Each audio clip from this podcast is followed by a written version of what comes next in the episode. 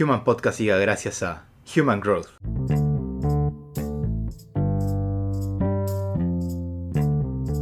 ¿Y si nos reamistamos con el planeta? Nuestra actual relación con la naturaleza pone en riesgo a la humanidad y a la vida en nuestro planeta. De acuerdo con un informe del Programa de las Naciones Unidas para el Medio Ambiente, publicado en 2021, solo en los últimos 50 años las emisiones de gases de efecto invernadero se han duplicado, la explotación de los recursos naturales se ha triplicado y ha aumentado la producción química, los desechos y la contaminación. Hoy en día, los seres humanos impactamos sobre tres cuartas partes de la superficie terrestre y sobre dos tercios de los océanos, afectando la biodiversidad del planeta y generando visibles daños sobre la estabilidad climática de la Tierra. Ese es el costo invisible de un crecimiento desmedido e irresponsable. Y aún así, 1.3 miles de millones de personas permanecen en la pobreza, 700 millones pasan hambre a diario, y el mañana no parece prometedor para los que menos tienen y en cuyo nombre se acelere el progreso. Transformar nuestra relación con la naturaleza es la clave para un futuro sostenible. Se requiere una nueva mentalidad de crecimiento, tanto en las personas como en las empresas y los gobiernos. Debemos adoptar una economía sustentable, circular y ecoamigable, migrando hacia una relación simbiótica con la madre tierra, de la que tanto ella como la humanidad entera, sin excepción, salgamos enriquecidos. Requerimos nuevas formas de generar energía, limpia, segura y eficiente. Necesitamos cuidar del agua que bebemos y utilizamos a diario. Es indispensable gestionar mejor los desechos que generamos, promoviendo la reducción de la basura, la reutilización de los recursos y la cultura de reciclaje. A la fecha, la capacidad de la Tierra para sostener la vida, proveer recursos y absorber la basura ha sido claramente sobrepasada. Ello es insostenible.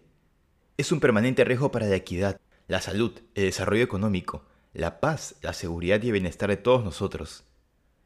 Estamos a tiempo de reamistarnos con nuestro planeta.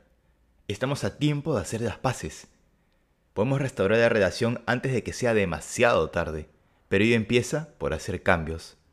Cambios primero en nuestra forma de pensar, cambios en nuestra forma de vivir, cambios en nuestra forma de hacer economía, cambios en nuestra forma de relacionarnos entre nosotros y con nuestro planeta. No olvidemos que Greta Thunberg, la hoy célebre activista medioambiental sueca, inició la cruzada mundial que hoy lidera tomando una pequeña pero férrea decisión, repetida sin cansancio. Faltar a clases cada viernes para plantarse frente al Parlamento de Estocolmo sosteniendo un cartel escrito a mano, con la frase huele escolar por el clima. Poco a poco, miles y luego millones sintonizaron con el sentir de Greta, primero en su Suecia natal, luego en Europa y hasta en los rincones más recónditos del mundo. Su coraje para alzar la voz movilizó el deseo genuino de quienes, deseando hacer algo en favor del planeta, se sentían de manos atadas, sin saber por dónde empezar. ¿Te suena familiar? ¿De veras crees que tú eres la única persona en todo tu círculo social que sueña genuinamente un cambio?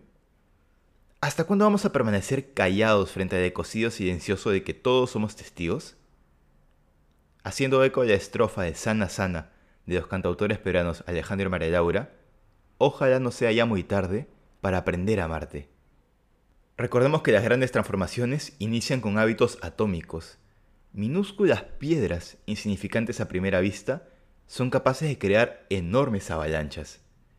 De igual manera, pequeñas acciones pueden desencadenar un impacto mayúsculo en el largo plazo.